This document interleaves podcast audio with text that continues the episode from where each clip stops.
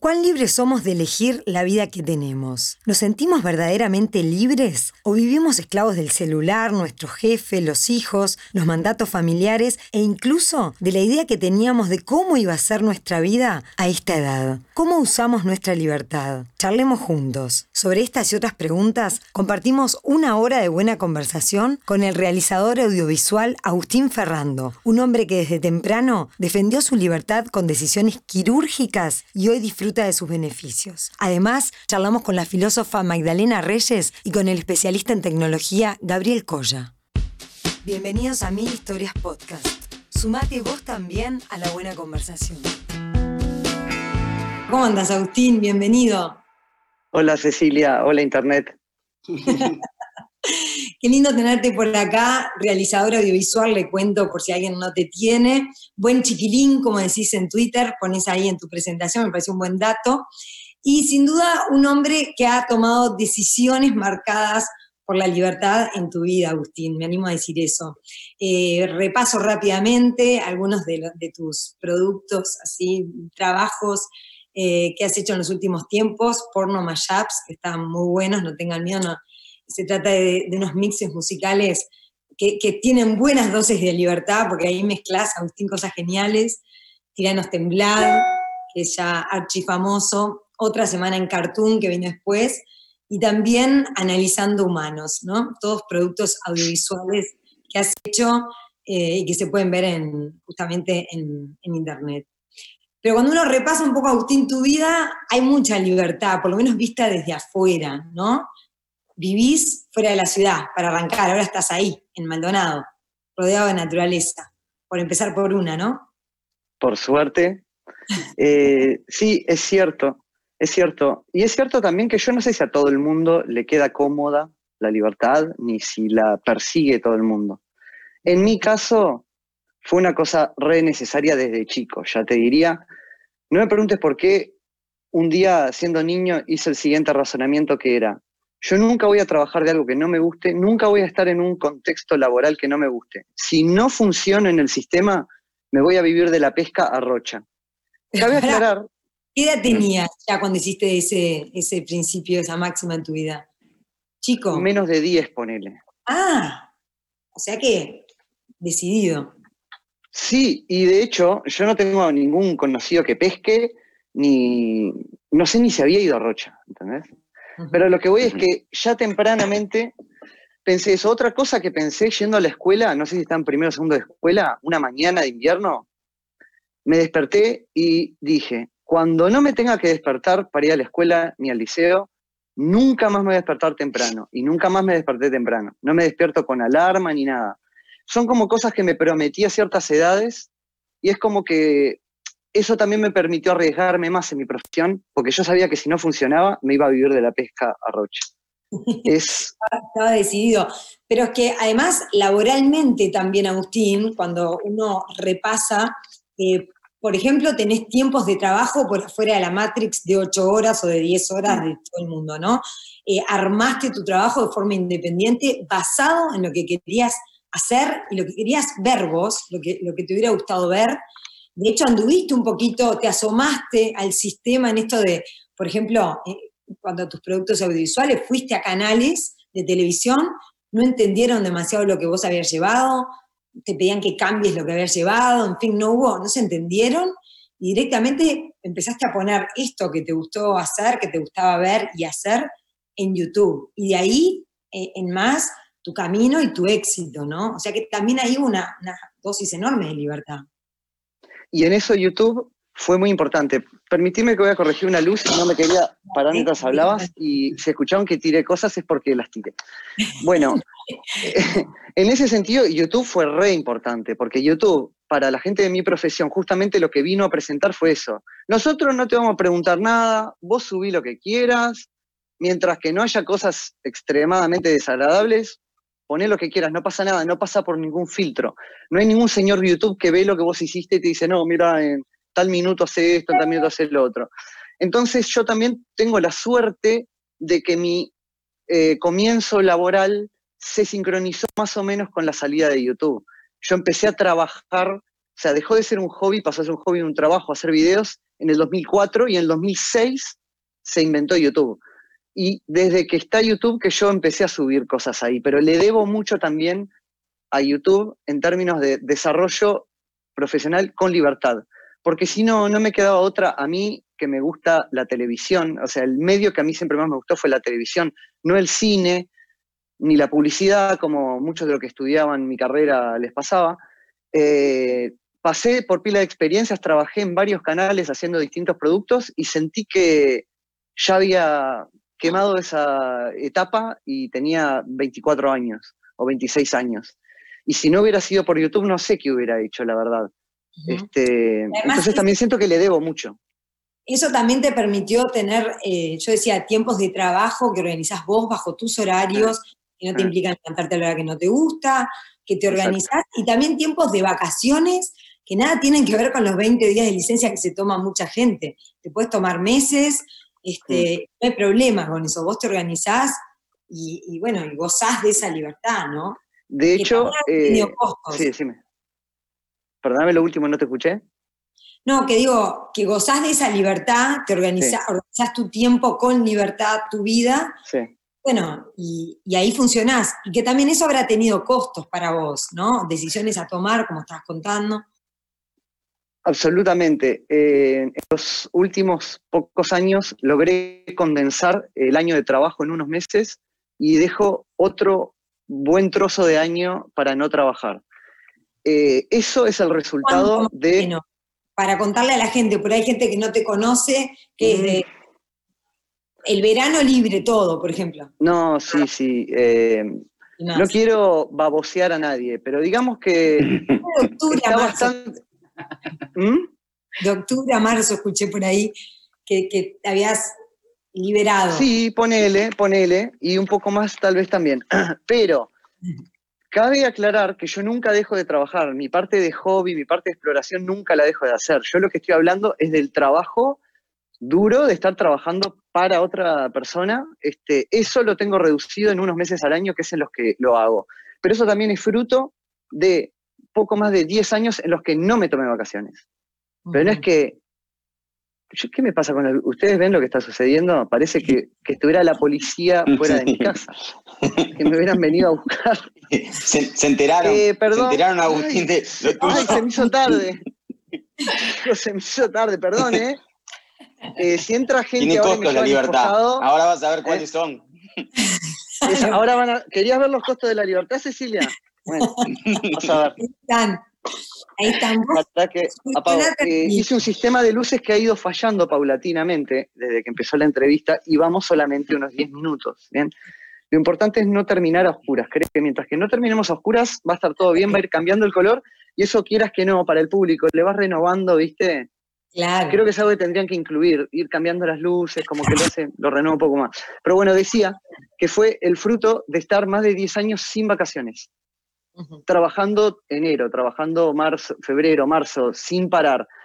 Y en ese momento yo lo veía como una inversión. Y por suerte ahora puedo decir que me dio resultado. En el momento había amigos, familia me decían, no tiene sentido esto que estás haciendo.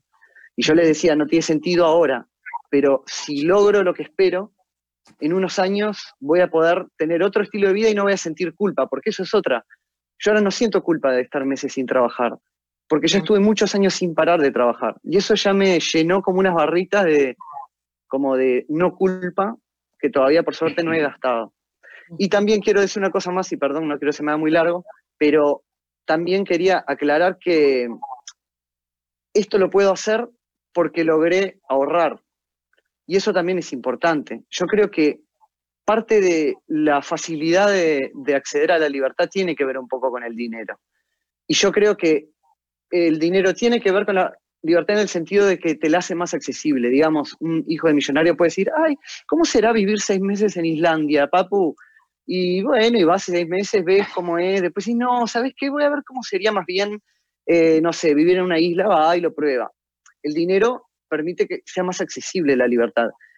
Pero la libertad, libertad que yo he tenido siempre principal, aún cuando no tenía dinero, era la libertad mental la libertad de armar mi propio camino o como decía unos, unos libros de cuando yo era chico, elige tu propia aventura. Yo siento que esos cuentos, sin querer, me plantaron una semillita de elige tu propia aventura. Mira, la gente hace esto, hace lo otro, te recomiendan que esto, que tengas un hijo, que te cases, que esto, pero puedes elegir tu propia aventura, puedes tomar de cada una de esas cosas un poquito y armarte un combo personal que es más o menos lo que intenté hacer. Y esa libertad de pensamiento a la larga me permitió tener libertad más en la práctica, digamos.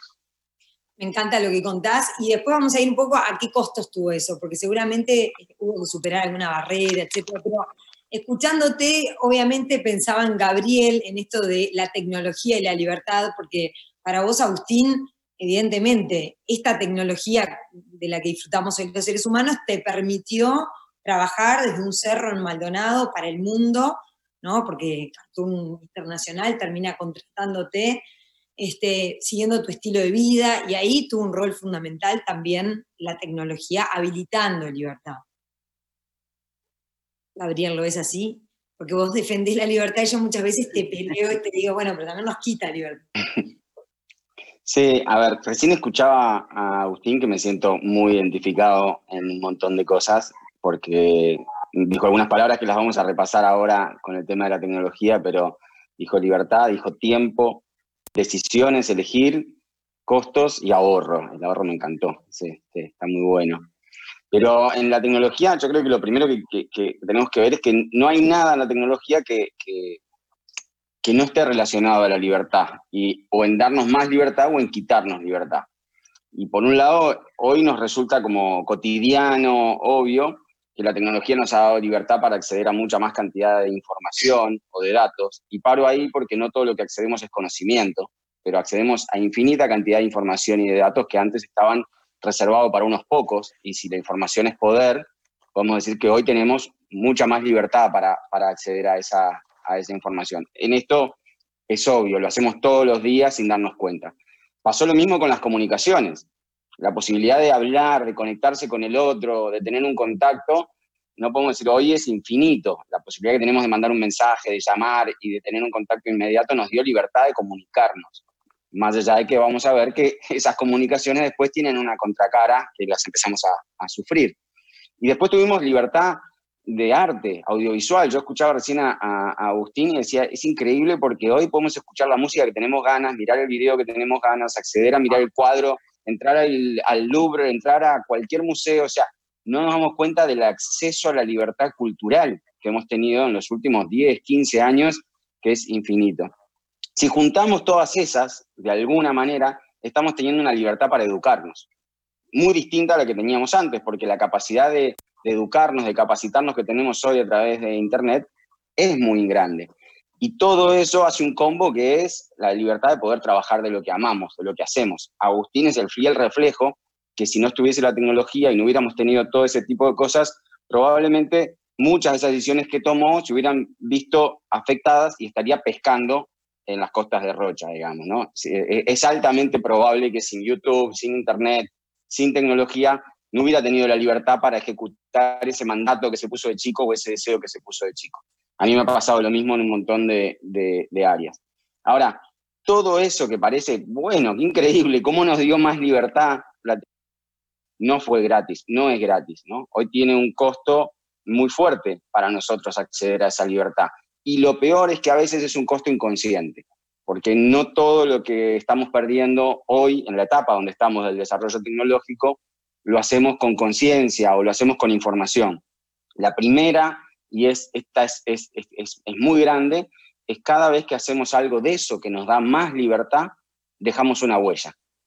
Cada vez que accedemos a un dispositivo, cada vez que la tecnología está cerca a nuestras, ya no solamente en nuestras manos, en las manos de un amigo, en las manos de un vecino, cuando caminamos y hay cámaras, cuando tenemos un montón de libertades que hoy sentimos como qué bueno, estamos dejando una huella digital.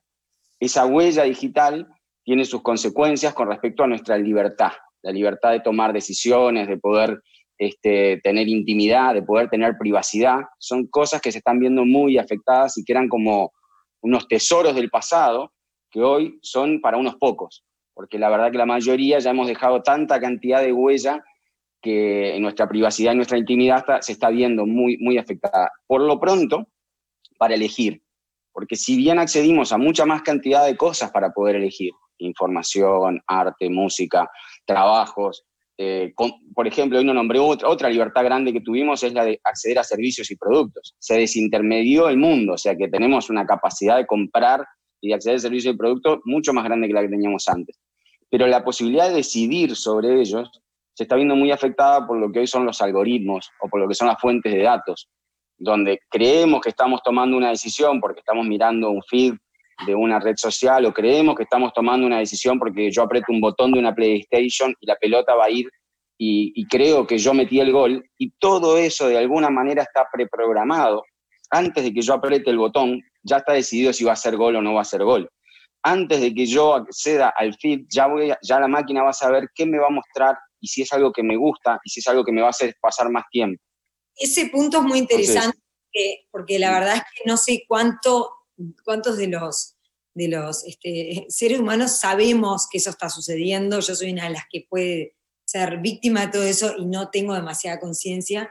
Y la verdad es que ahí la, libertad me parece que se ve tremendamente afectada porque pareces un títere que te manejan con hilitos, ¿no? Un ejemplo clarísimo que, que, me llaman a veces mis, mis amigos espantados es, entran a ver en una computadora o en un celular algo en un sitio y más tarde entran en otro lugar, en otra computadora de otra persona y les aparece un aviso de eso que estuvieron viendo.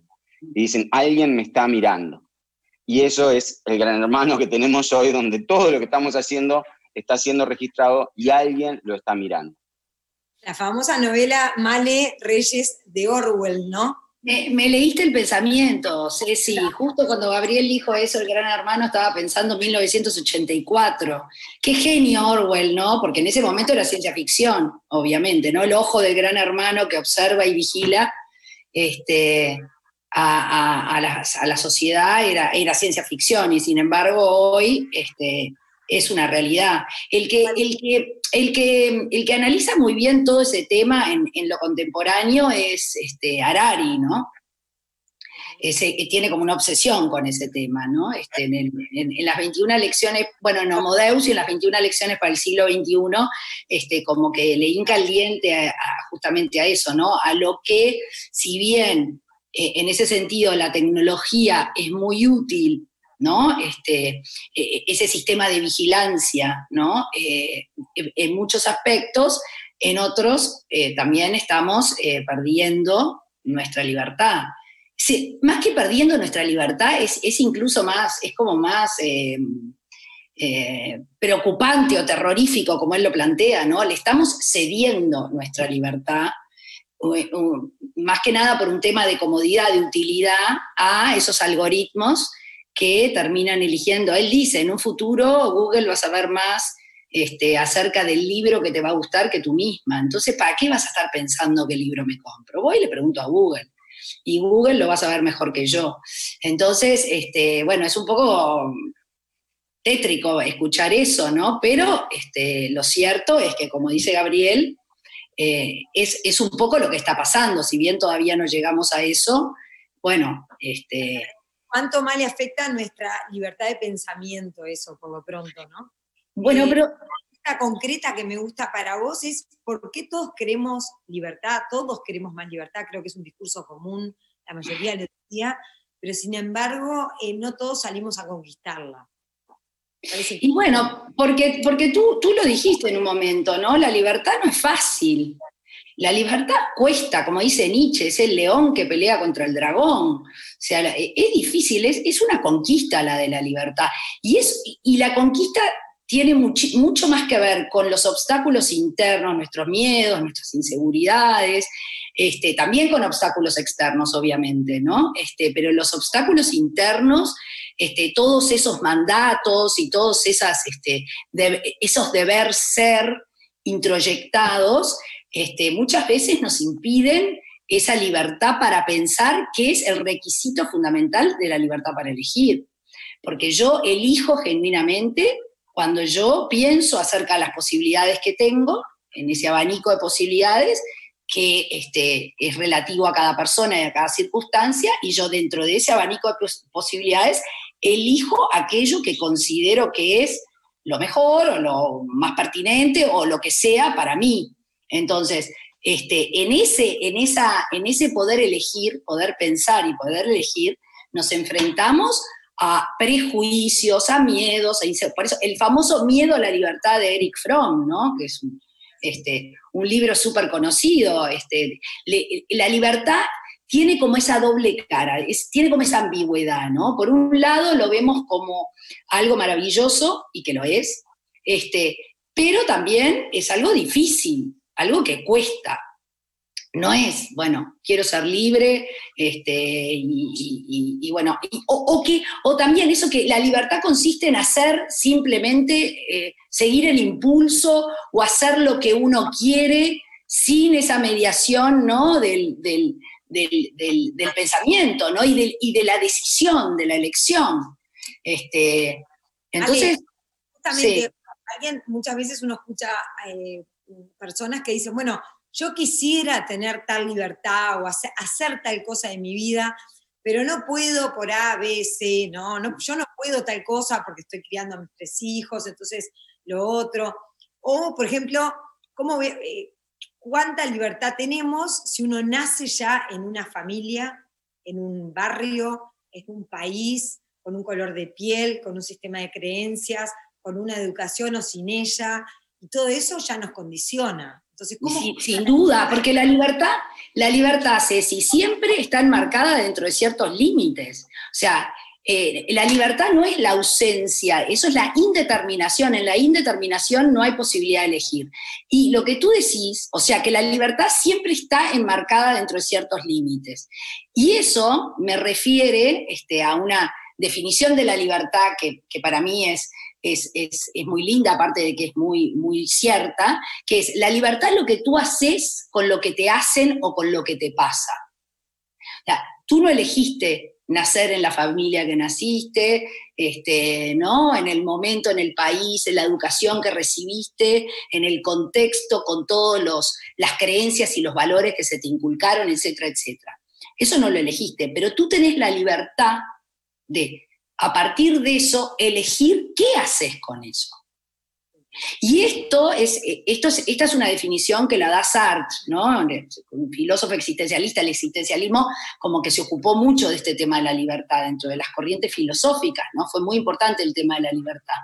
Y bueno, justamente él decía, la libertad es algo inevitable, es una condena. Y cuando tú dijiste al principio, la libertad puede ser una condena. ¿Por qué es una condena? Porque no elegimos, o sea, somos libres lo querramos o no. Ahora, somos libres de decidir qué hacemos con eso que nos tocó. Y cuando decimos, por ejemplo, ah, no, pero a mí me gustaría haber hecho tal cosa, pero no lo hice porque fíjate, mi mamá, mi papá, y tengo hijos, y esto y lo otro, y mi situación, en definitiva, este, lo que tú estás haciendo es actuando de mala fe, porque tú no te estás haciendo cargo de esa libertad que, este, que te toca. Y que viene, y que viene este, eh, junto a la responsabilidad. En el fondo, en el fondo lo que le tenemos pánicos a la responsabilidad, al hacernos cargo de las decisiones que tomamos. Bueno, Agustín, ¿te pasó eso a vos? Eh, seguramente, capaz gente que te o no, no sé, ¿cómo lo viviste? ¿Cuál fue el costo para vos de estas decisiones de libertad? Porque por ahí había amigos que te decían, ah, bueno, pero vos porque no tenés hijos, o vos porque ta, ta, ta, ta, ¿no? Esta cosa tan humana que tenemos todos de, de algún modo, no sé si es juzgar la decisión del otro, pero autojustificarnos porque nosotros no. ¿Cómo lo viviste vos, esos costos?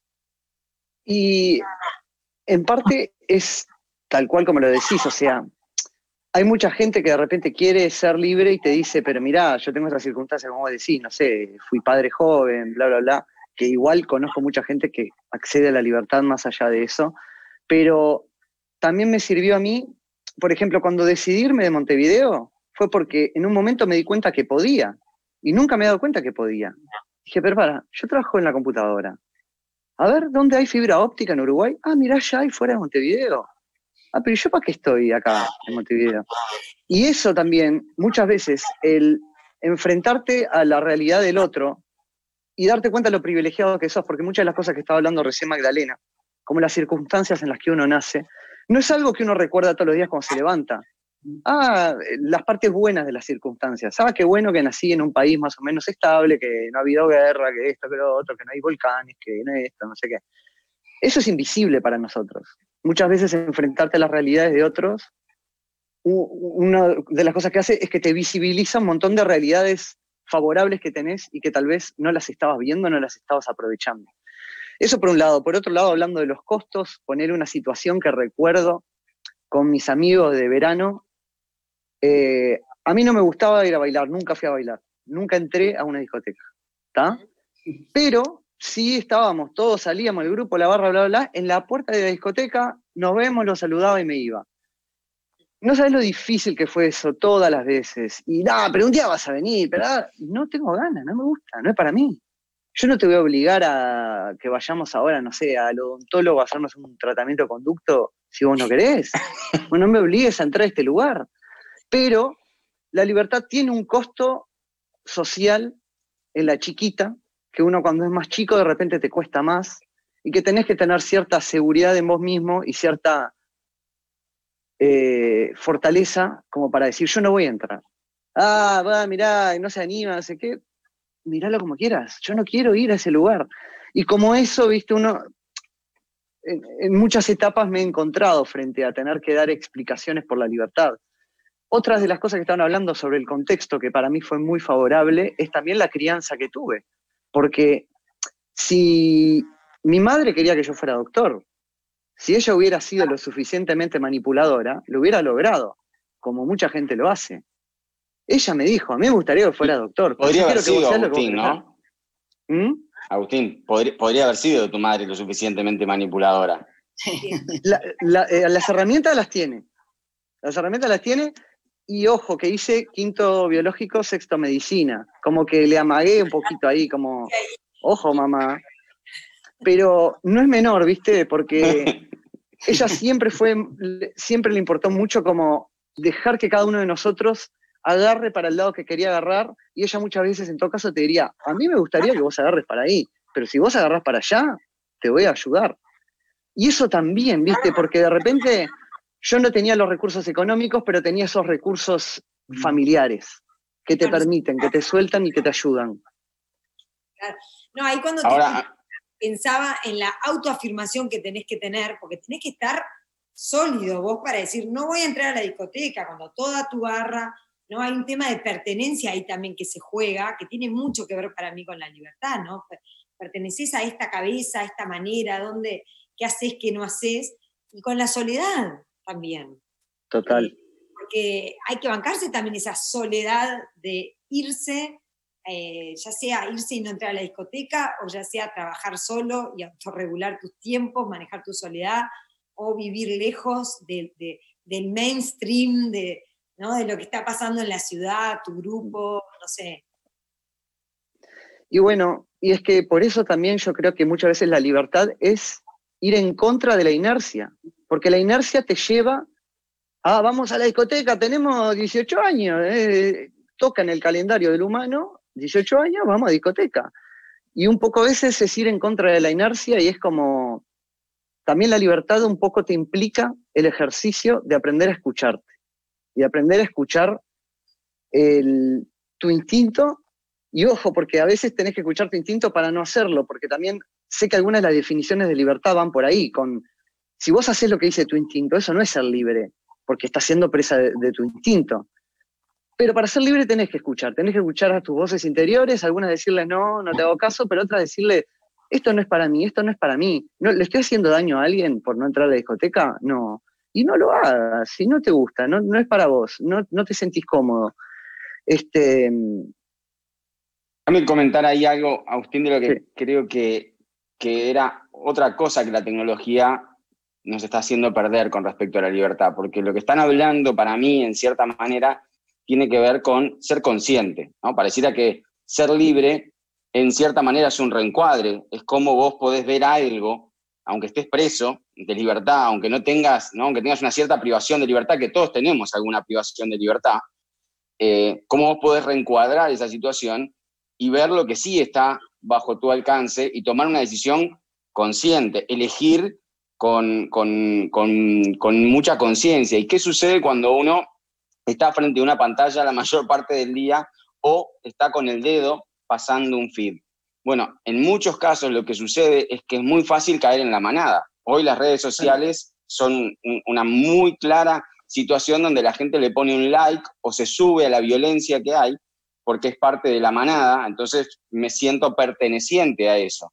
Y por otro lado pasa que la velocidad con la que va la tecnología, que no es la velocidad del ser humano, nos es muy difícil tomar una decisión consciente, porque vos precisás tomarte un tiempo, estar tranquilo, saber qué es lo que siente tu cuerpo, como vos decías, ¿no? ¿Qué es lo que te dice tu instinto? Y para eso tenés que escucharte. Y hoy la tecnología, una de las cosas que nos ha hecho perder es el tiempo libre, porque todo el tiempo que nos dio de regalo en un montón de cosas productivas, nos lo puso como entretenimiento.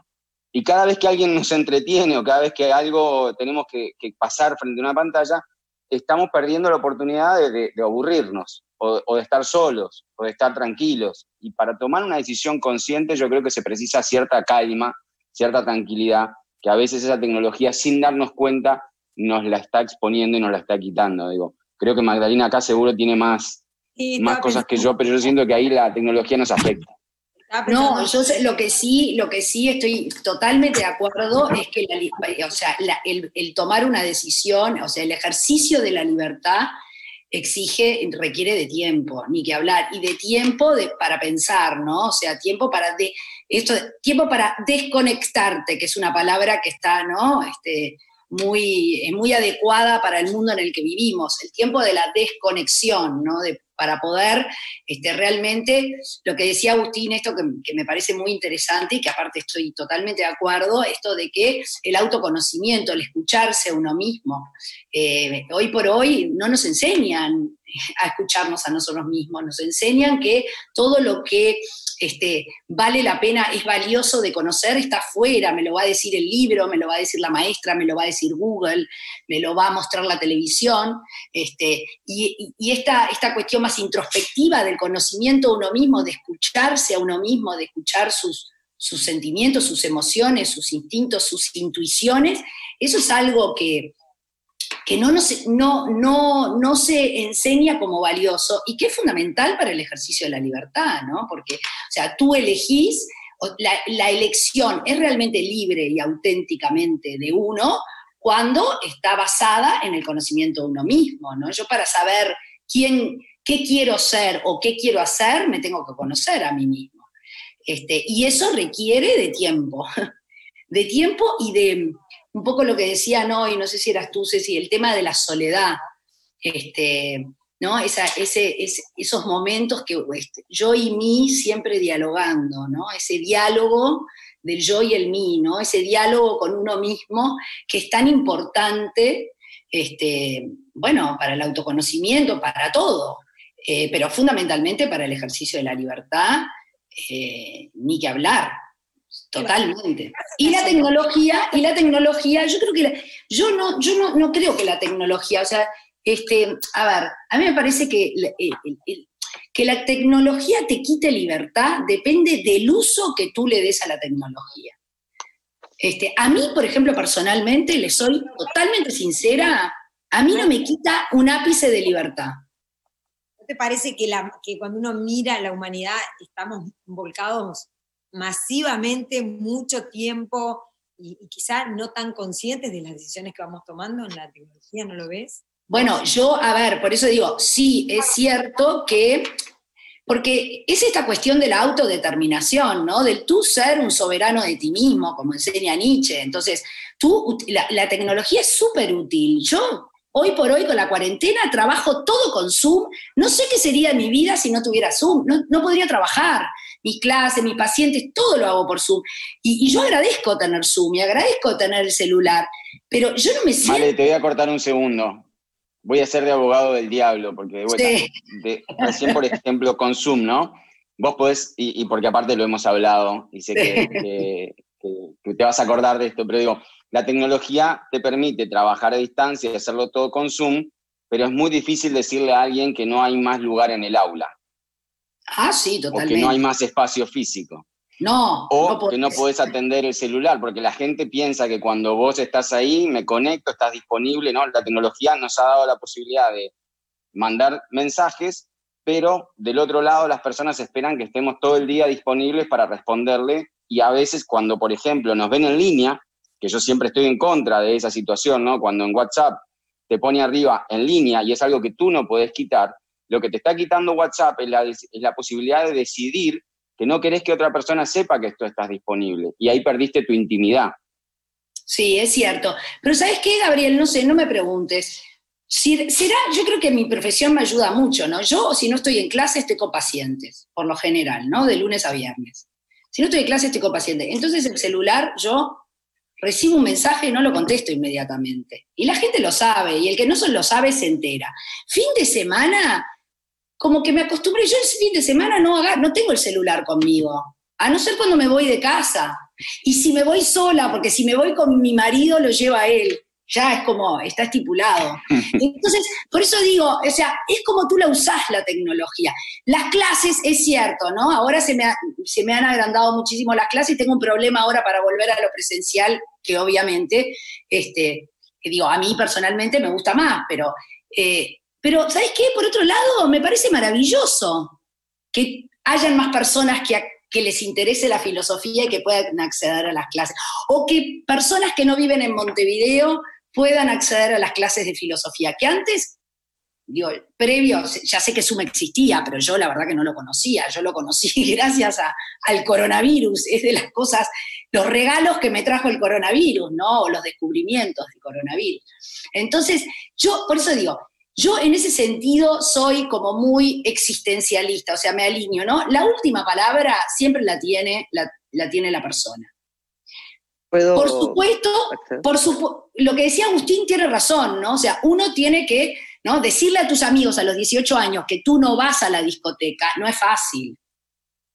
Tenés que pelear contra esas cosas de, bueno, y que yo, yo soy el raro, o cómo me van a, qué van a pensar mis amigos, o por qué si a todo el mundo le gusta, a mí no. O sea, tenés que tener mucho carácter y tenés que tener autoconocimiento y tenés que tomar la decisión de escucharte a ti mismo y de responder a eso que tú deseas o a eso que tú querés. Pero la última palabra siempre la tenemos nosotros. Ahora les hago una pregunta a los, tres. Sí. Les hago una pregunta. ¿El hombre actual es más libre que antes? Es decir, antes había esclavos o, en fin, o, campesinos que trabajaban para un señor feudal, en fin, podemos ir recorriendo distintos momentos de la historia. Pero el hombre actual es más libre que antes o, o no, o tiene nuevas esclavitudes propias de este, de este momento histórico, ¿no? Eh, puedo decir una cosa que estuve pensando eh, al respecto. Yo no sé si somos más libres que antes o no, y calculo que en pila de épocas debe haber sido diferente, y calculo que antes de que el trabajo esté tan como estipulado, tal vez la libertad era una moneda más corriente, no lo sé. Lo que me estuve pensando en estos días antes de tener esta charla es que siento que estamos en una época donde tenemos una gran ilusión de libertad, a veces. Como que tenemos la ilusión de que estamos siendo completamente libres, y tal vez no lo estamos siendo. Y un poco tratando de mediar en lo que hablaban recién entre Magdalena y Gabriel, que me parecía que los dos estaban con puntos muy interesantes y como soy hermano del medio, estoy acostumbrado a, acostumbrado a mediar, quería decir lo siguiente. Pienso que lo que trataba de decir Gabriel es que vos de repente, no sé, tenés Netflix, entonces pensás, pa, soy libre de ver lo que yo quiera. Pero en las redes sociales, como bien decía, que se van muy en manada, es, hay que ver la del tigre, vamos a ver la del tigre. Ahora hay que ver la de Jordan, vamos a ver la de Jordan. Cuando nadie te dice nada, no sabes qué hacer. Te enfrentás frente a eso y tenés que entrar a Twitter. Recomiéndenme algo que estoy en Netflix. Y necesitas como. Pero como no tenías todo a tu disposición y al mismo tiempo no estás sabiendo qué es lo que quieres ver. Y por otro lado, yo creo que hay muchas personas como Magdalena y como me pasa a mí, que si vos la usás eh, con cierta limitación y con cierta conciencia, tal vez sí te hace más libre la tecnología. El problema es si te distraes y medio que te dejas llevar con la corriente de Internet, puede pasar que tengas esta ilusión de libertad de la que hablo, en la que pensás que tenés toda la información en tu teléfono, sos el uno, pero al mismo tiempo lo que hablaban. Te puede sonar en cualquier momento, te puede llegar un mensaje en cualquier momento y mucha gente, si vos no le contestás enseguida, de repente se ofende. Ah, no, no porque le escribí y no me contestó. Este, entonces, yo creo que como tantas cosas que se nos enfrentan a los humanos, es una herramienta que, usada bien, por supuesto que te da libertad. Yo no podría estar viviendo donde estoy viviendo si no fuera por la tecnología.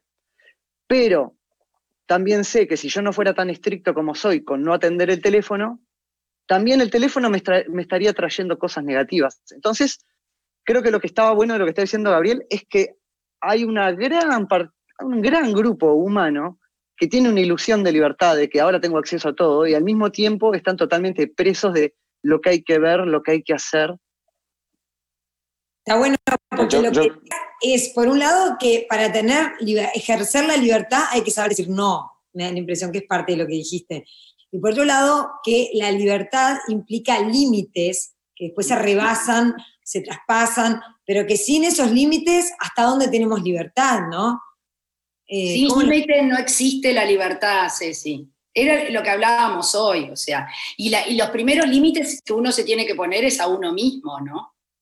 Este, en el sentido de, bueno, de justamente, pero no los límites de la coerción o la represión, ¿no? El límite, por ejemplo, de decir, bueno, la verdad que me da cierta inseguridad esto, ay, qué horrible, qué pensarán, ¿no? Y ahí ponerte el límite de decir, bueno, no, a mí esto, yo no, no puede ser que el qué dirán sea más importante que aquello que yo considero que debo hacer.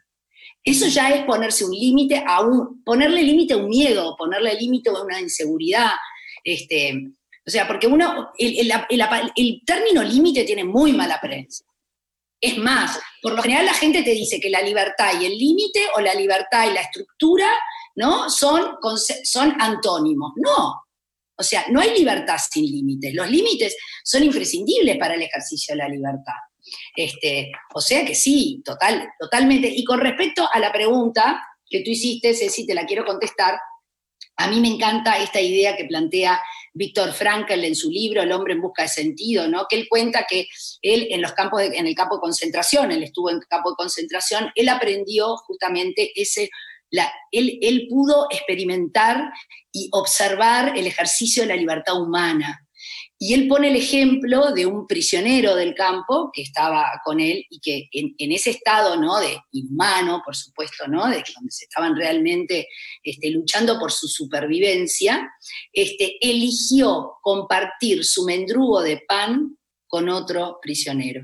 Y él dice, ahí yo aprendí que el ser humano es capaz de ese, ese, esa autosoberanía, ¿no? de ese poder eh, superar sus propios este, instintos o sus propios impulsos de supervivencia, este, em, em, más animales o más, si querés, más egoístas, que por supuesto que son humanos y válidos, pero en pos de un objetivo o de un ideal mayor, ¿no? Que en este caso para ese hombre era compartir su mendrugo de pan con el otro que él consideraba que estaba en una situación peor que él. Entonces, eh, depende de qué hablemos. Por supuesto que el ser esclavo, en, cuando vos sos esclavo no sos libre, pero en realidad, como, como filósofa o como psicóloga, este, para mí la libertad es antes que nada la libertad para poder pensar y para poder tomar decisiones. Entonces, a veces yo siempre digo en clase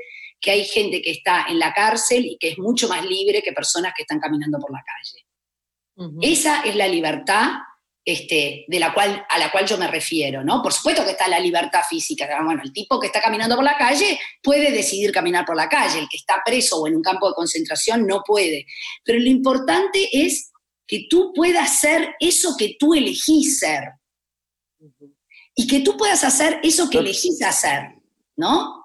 Y, y lo último, Gabriel, y ya te dejo a ti, porque no me quiero extender, pero yo creo que cuando tú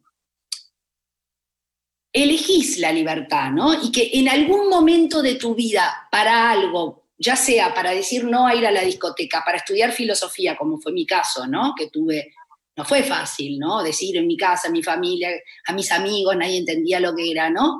Este, cuando tú podés vencer esos obstáculos, ¿no? Que, y podés elegir libremente y comprobás que esa elección a ti te trae plenitud, Después, esa confianza que tú tenés en ti mismo, en ese escucharte, ¿no?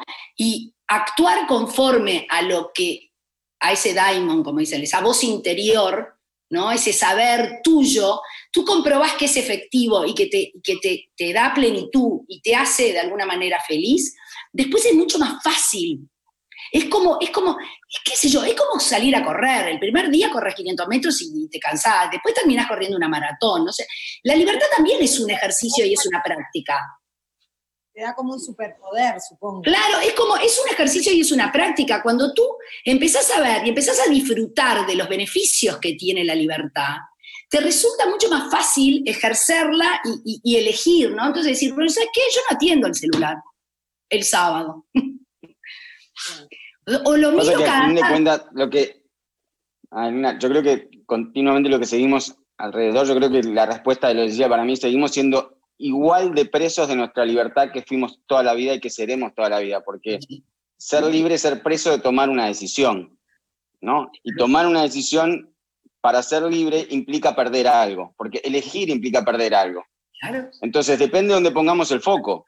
Y yo creo que esto debe haber pasado hace millones de años atrás, igual que pasa ahora en, el mundo de la tecnología, la complejidad que se nos da es que la cantidad de decisiones que podemos llegar a tener que tomar son infinitas. Entonces, si no tenemos muy claro el qué vamos a hacer o el para qué vamos a hacer, somos presos de que alguien decida por nosotros continuamente. Si nosotros tenemos muy claro antes de tomar una decisión qué y para qué lo quiero, yo creo que debemos ser igual de libres que lo éramos hace dos mil años, porque al fin de cuentas, ese ser libre significa elegir. ¿no? Y elegir significa perder algo. Y ahí es el dilema continuamente donde nos vamos a ver, uy, ¿no seré menos libre por estar perdiendo esto?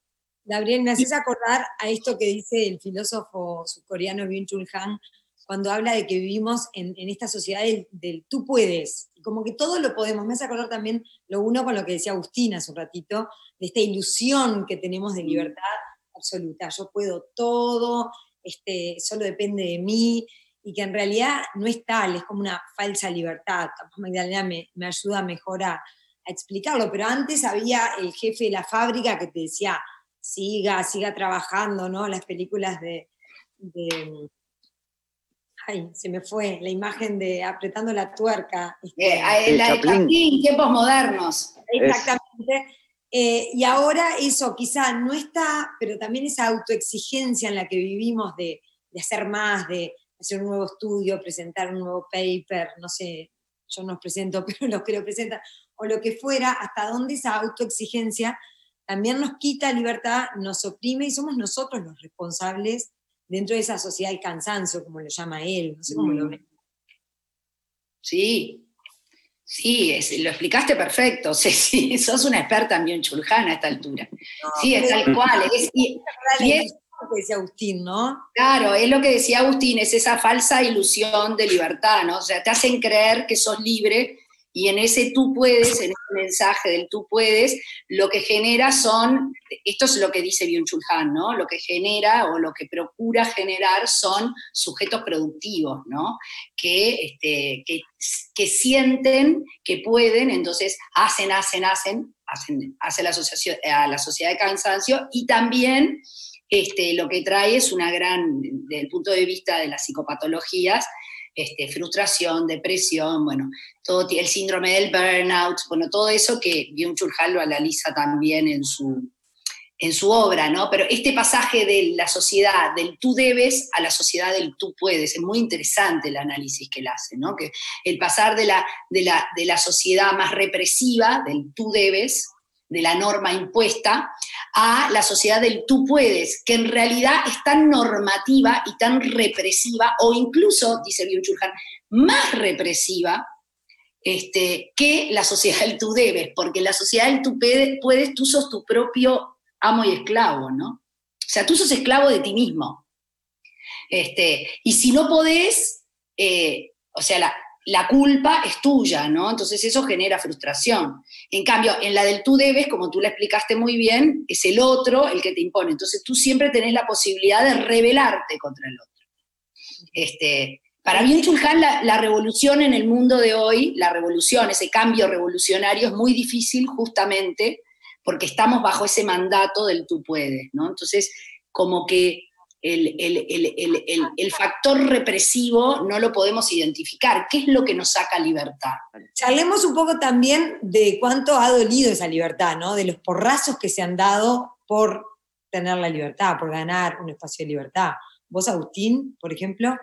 Mirá, a mí en particular se me vienen a la cabeza muchos episodios. Eh, como por ejemplo trabajar para un programa y, que lo que yo quería hacer no era lo que ellos querían y yo enfrentarme a la situación de tener dos puertas, el camino de lo que yo quería hacer y lo que yo creía genuinamente que estaba bien y el camino de lo que me pedían que haga, que haga, donde yo creía genuinamente que había ciertas cuestiones éticas y morales que no estaban bien y agarrar el camino de lo que a mí me parecía que estaba bien y que me echaran, ¿no? En ese momento obviamente te genera angustia, vos no decís, ay, bien, gané por la libertad, me echaron, pero soy un hombre con principios. No, en el momento decís, no sé, me cerrarán las puertas a la larga por, por tener principios o por tener mi modo de hacer las cosas.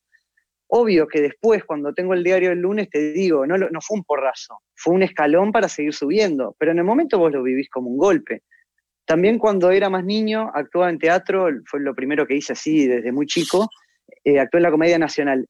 Y a la segunda obra empecé a actuar, empecé a ensayar y yo me estaba dejando el pelo largo. Y había estado mucho tiempo para que mis padres me dejen dejar el pelo largo. Y al cuarto ensayo me dice el director, mirá que el pelo hay que cortarlo. Dije, yo el pelo no me lo corto. No, pero es, para la obra hay que cortárselo. Y bueno, yo no me lo voy a cortar. Y bueno, no hice la obra. De vuelta, en el momento vos decís, pa, habré estado bien, no tendría que haber seguido un poco con la inercia. Pero como te digo, son porrazos que a la larga los vi como escalones para crecer, pero que en el momento los vivís con angustia, con inseguridad y, este, con cierto sabor agridulce. Normalmente hay juicio en esas cosas, ¿no? Mirá, el, loquito que siempre está en contra de la norma, cosas así, supongo, no sé, estoy inventando esos típicos juicios, ¿no? Gabriel y Magdalena, ¿cómo, ¿cuánto les ha dolido la libertad o, cómo ven esa, parte del dolor de la libertad? Bueno, a mí... yo que este... Ah, no, Magdalena, tú, porque la libertad... Este, no, yo, yo, yo a mí la libertad me dolió muy especialmente siendo joven, ¿no? Siendo, siendo bien joven, especialmente eh, así, lo que más recuerdo fue cuando, cuando elegí mi carrera, ¿no? Al estudiar filosofía. Ahí fue, fue duro, fue duro y, con eso, ¿no? Con esa necesidad que tenemos los seres humanos de la aprobación, ¿no? De que, bueno, de que tú digas, bueno, yo voy a hacer tal cosa o yo hago tal otra y que la gente diga, ah, mira qué bien, ¿no? Este, y bueno, yo me tuve que enfrentar con una desaprobación o incluso una falta de reconocimiento total, ¿no? Como, ¿qué es eso, no? Este, y, bueno, sí, la angustia, ¿no? Yo creo que la libertad, el precio de la libertad es la angustia, sin lugar a dudas, y la angustia es un sentimiento muy, muy, que genera mucho malestar. Y después también, siempre, más que nada en el ejercicio de mi profesión, porque pues yo en mi vida soy casada, tengo hijos, tengo una casa, digo, llevo una vida bastante normal, digámoslo, ¿no? Pero en mis profesiones, este, sí, em, creo que me, he tenido que pagar el precio de la libertad, primero con filosofía y después con ponerme a hacer una segunda carrera a los 40 años, ¿no? Este, que eso también, eso también me significó vencer muchísimos obstáculos, inseguridades, cuestionamientos y estar haciendo lo que, ¿no? lo que tengo que hacer, estar haciendo bien, no me arrepentiré, este, eh, me servirá para algo, este, no tendría que estar haciendo otra cosa.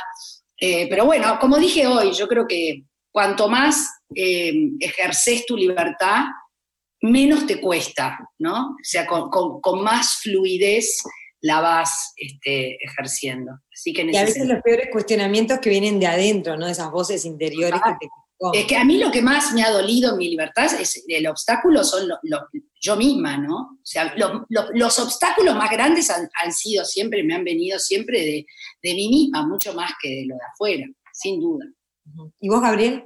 A mí me pasa a la inversa que, Magdalena, este, solo por llevar la contra, porque para mí lo, más duro de ejercer la libertad es cuando vos ejerces la libertad de amar, y cuando ejerces la libertad de amar tenés que elegir y cuando elegís perdés, y perdés amigos, perdés personas que quisiste, perdés un montón de, de cosas que son muy duras, pero bueno, ese es el, para mí el, mayor desafío de ejercer la libertad, es lo de afuera, ¿no? Son, eh, me ha pasado muchas veces, eh, también como emprendedor, de siempre me dicen cuál es el mayor dolor como emprendedor y es perder a alguien que realmente vos querías, que era un talento, que lo que sea, pero bueno, ejerciste la libertad de, de saber que había otro fin, había otro interés, había otra decisión que había que tomar y perdiste un amigo.